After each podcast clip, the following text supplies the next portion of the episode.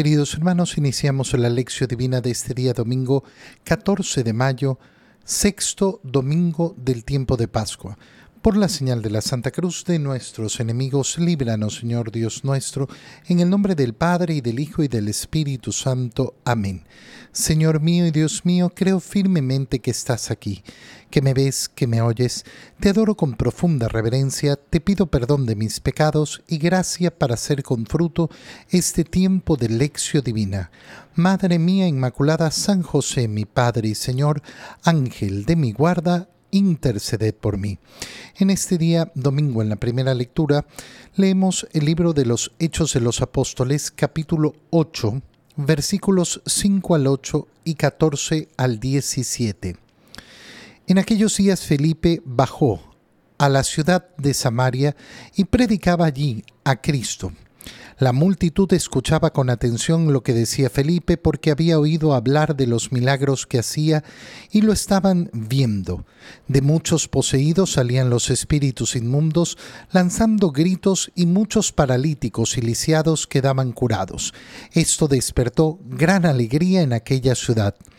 Cuando los apóstoles que estaban en Jerusalén se enteraron de que Samaria había recibido la palabra de Dios, enviaron allá a Pedro y a Juan estos, al llegar, oraron por los que se habían convertido, para que recibieran el Espíritu Santo, porque aún no lo habían recibido, y solamente habían sido bautizados en el nombre del Señor Jesús.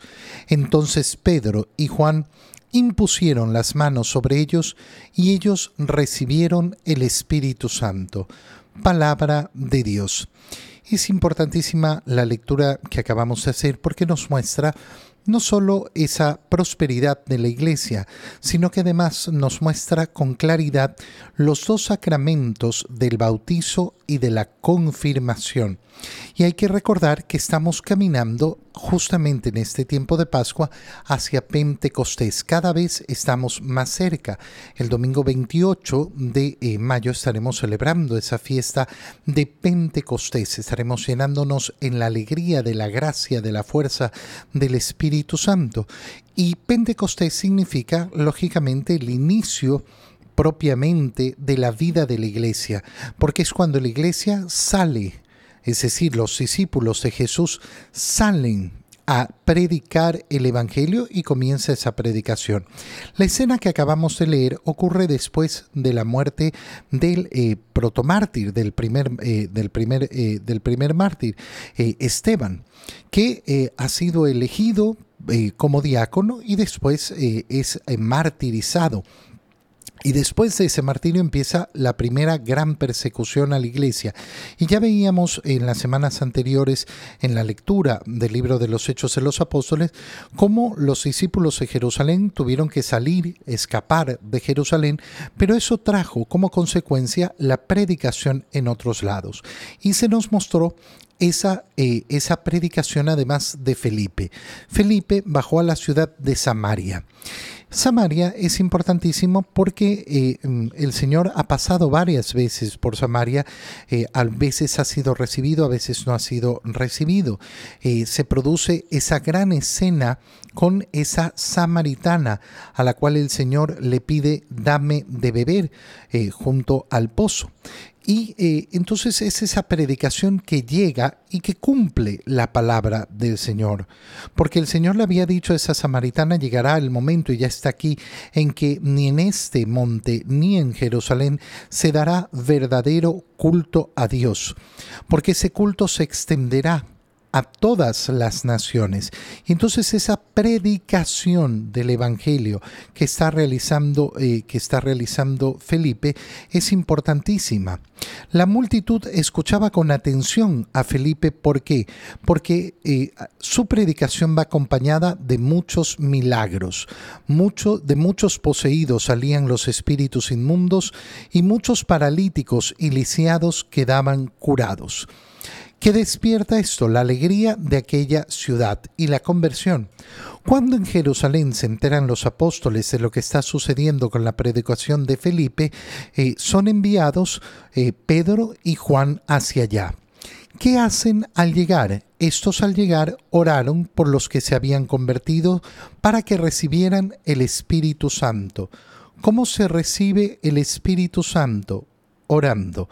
Orando por el otro, orando por aquellos que van a recibir el Espíritu Santo. Y nos dice que solo habían recibido el bautizo. Por eso decíamos al inicio que es importantísima esta lectura porque diferencia el sacramento del bautizo del sacramento de la confirmación. Lo podemos ver diferenciado eh, justamente en que el Señor le dice a sus discípulos que ellos ya han sido lavados, ya han sido purificados. Esto se, lo se los dice en la última cena. No necesitan limpiarse más, solo los pies. Ya ustedes han sido purificados, pero después llegará Pentecostés, cuando recibirán los dones, el Espíritu Santo, esa acción fecunda del Espíritu Santo. Entonces vemos esos dos sacramentos y es importantísimo eh, tenerlo claro porque en la conformación actual eh, eh, de, la, de la iglesia justamente llevamos a los niños a bautizar y los padres se comprometen el día de su bautizo a qué? A que ese niño va a recibir después la comunión y la confirmación y los padrinos se comprometen a acompañar en ese camino.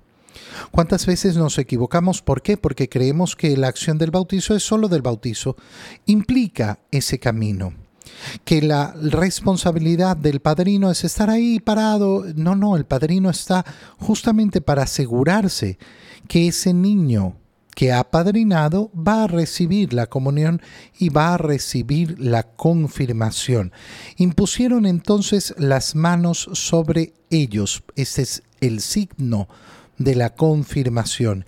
Y ellos recibieron el Espíritu Santo.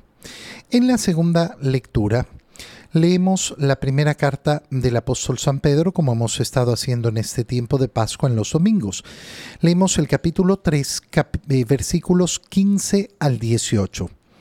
Hermanos, veneren en sus corazones a Cristo el Señor, dispuestos siempre a dar al que las pidiera las razones de la esperanza de ustedes, pero háganlo con sencillez y respeto y estando en paz en, con su conciencia. Así quedarán avergonzados los que denigran la conducta cristiana de ustedes, pues mejor es padecer haciendo el bien, si tal es la voluntad de Dios, que padecer haciendo el mal, porque también Cristo murió una sola vez y para siempre por los pecados de los hombres, Él, el justo, por nosotros, los injustos, para llevarnos a Dios, murió en su cuerpo y resucitó glorificado. Palabra de Dios. Lo que dice San Pedro eh, es sobre cómo se dispone un verdadero discípulo de Cristo. En primer lugar, venerando en nuestro corazón a Cristo el Señor. ¿Qué significa venerar? Venerar, en definitiva, significa alabar a una persona, eh, en este caso a nuestro Señor Jesucristo, al modo de ponerlo como ejemplo para nuestra vida. No existe una verdadera veneración si no tiende a la imitación. Yo no puedo venerar a Jesús si no quiero imitarlo tengo que tener ese deseo de imitación.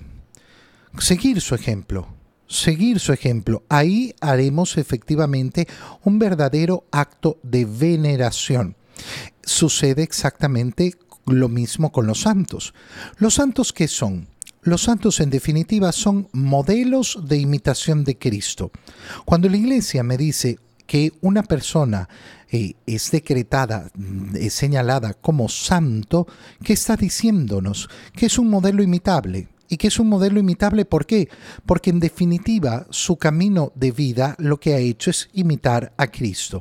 Por tanto yo tengo ese modelo de santidad que busca exactamente lo mismo, la imitación del Señor, una verdadera veneración. Yo soy devotísimo de tal santo, de tal santa. Resulta que en mi vida yo no me esfuerzo nunca en imitar lo que ese santo hizo. No, pero yo le pido con insistencia. Eso es una falsa veneración. Se queda a la mitad de camino. Se queda a la mitad de camino. Ese pedir la intercesión de los santos es un acto de veneración que debe ir acompañado con ese deseo de imitar el ejemplo.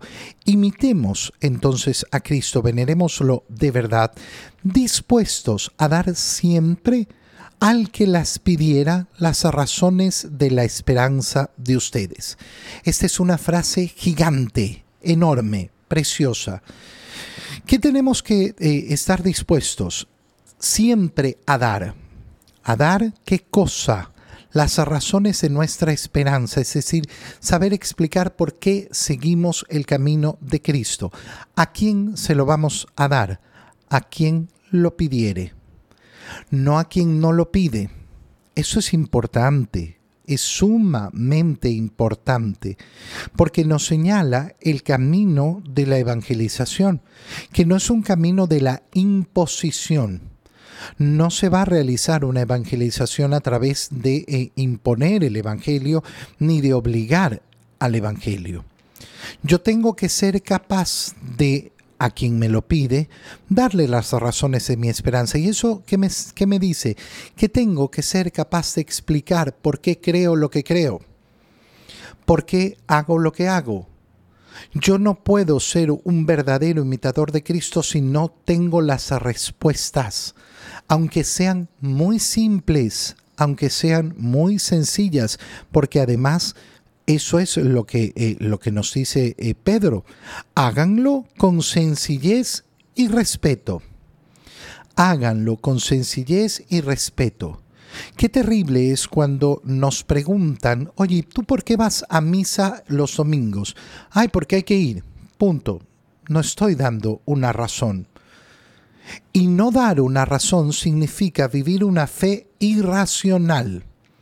No, yo no tengo una fe irracional, yo tengo un motivo por el cual hago lo que hago.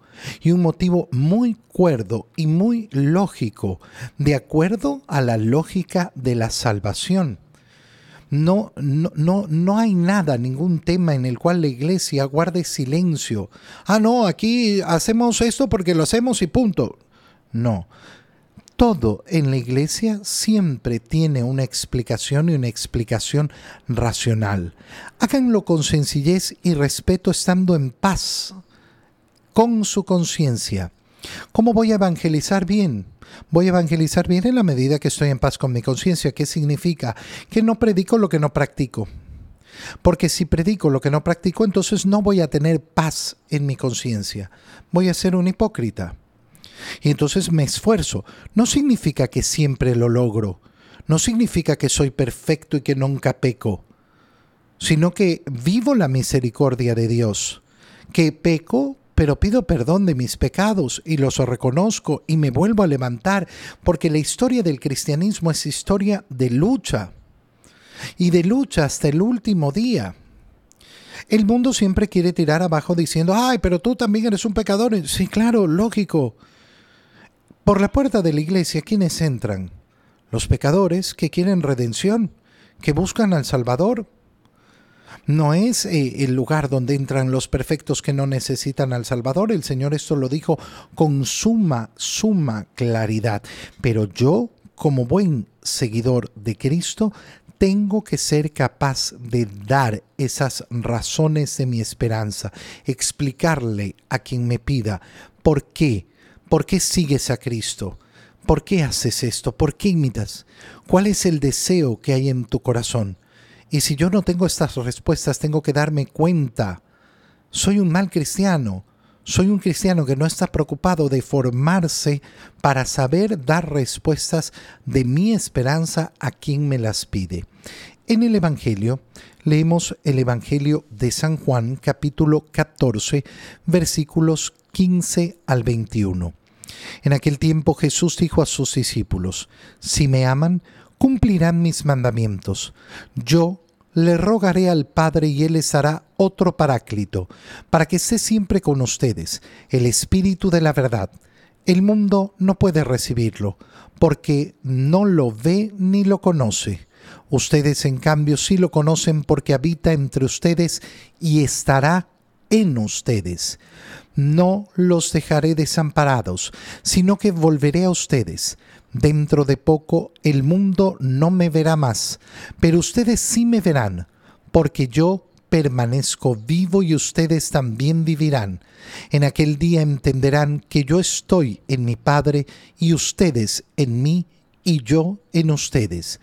El que acepta mis mandamientos y los cumple, ese me ama.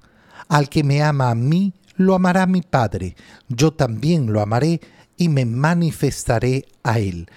Palabra del Señor. Estamos en el capítulo 14 de San Juan, eh, donde Jesús está hablando a sus discípulos en la última cena. ¿Y eh, qué les dice? Si me aman, cumplirán mis mandamientos. Qué importante. El amor se obra. El amor se obra. El amor no se siente. El amor se obra. Puedo estar cargado de sentimientos. Qué bueno, qué maravilla. Qué maravilla tener sentimientos hermosos, tener sentimientos profundos, tener sentimientos de todo tipo. Pero el amor no se define por el sentimiento, el amor se define porque se decide obrar. Ahí donde no hay la decisión de obrar, no hay amor. Por tanto, si me aman, van a cumplir mis mandamientos. ¿Y qué va a suceder? Yo le rogaré al Padre y Él les, él dará otro paráclito otro que les va a dar consuelo. ¿Qué palabra más importante esta? ¿Por qué? Porque nos está explicando el Señor cómo el Espíritu Santo es otro, siendo que Jesús nunca ha dicho que hay más de un Dios.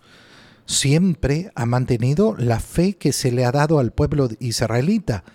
¿Cuántos dioses hay? Uno. El Señor, tu Dios, es uno solo y a Él lo amarás con todo tu corazón, con toda tu alma. Pero resulta que en esa revelación de quién es ese Dios, Jesucristo nos muestra al Padre y se presenta como el Hijo, y el Padre habla del Hijo en las teofanías que ocurren eh, en, el, en el Nuevo Testamento. Y ahora nos habla de otro, después de habernos presentado al Padre, después de haberse identificado con el Hijo, nos habla de otro paráclito, que es el Espíritu, el Espíritu Santo, para que esté siempre con ustedes. Es el Espíritu de la verdad. Qué precioso. Quien vive en la ley del Espíritu Santo, quien vive en la gracia del Espíritu Santo, vive en la gracia del Espíritu de verdad. Es decir, que se aleja de la falsedad del mundo para entender la realidad profunda y verdadera. El mundo no puede recibirlo y por eso no nos llama la atención que el mundo esté tan revestido de mentira. ¿Por qué? Porque en la medida que más alejamos la acción del Espíritu Santo de nosotros, más se interna el, el espíritu de Satanás, que es el príncipe de la mentira. El contrario a Satanás va a ser justamente el espíritu de verdad. ¿Cómo lo voy a vivir yo? En el deseo. En el deseo, en primer lugar, de conocer lo verdadero y de defender lo verdadero de defender lo que es verdadero. Así defiendo el espíritu.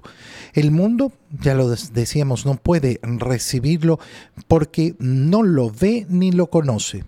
Ustedes en cambio lo conocen porque habita entre ustedes, ya está presente entre ustedes, es esa gracia que han recibido, pero además estará en ustedes. Mira cómo el Señor promete una acción directa en nosotros, dentro de nosotros, no una acción externa, sino una acción interna.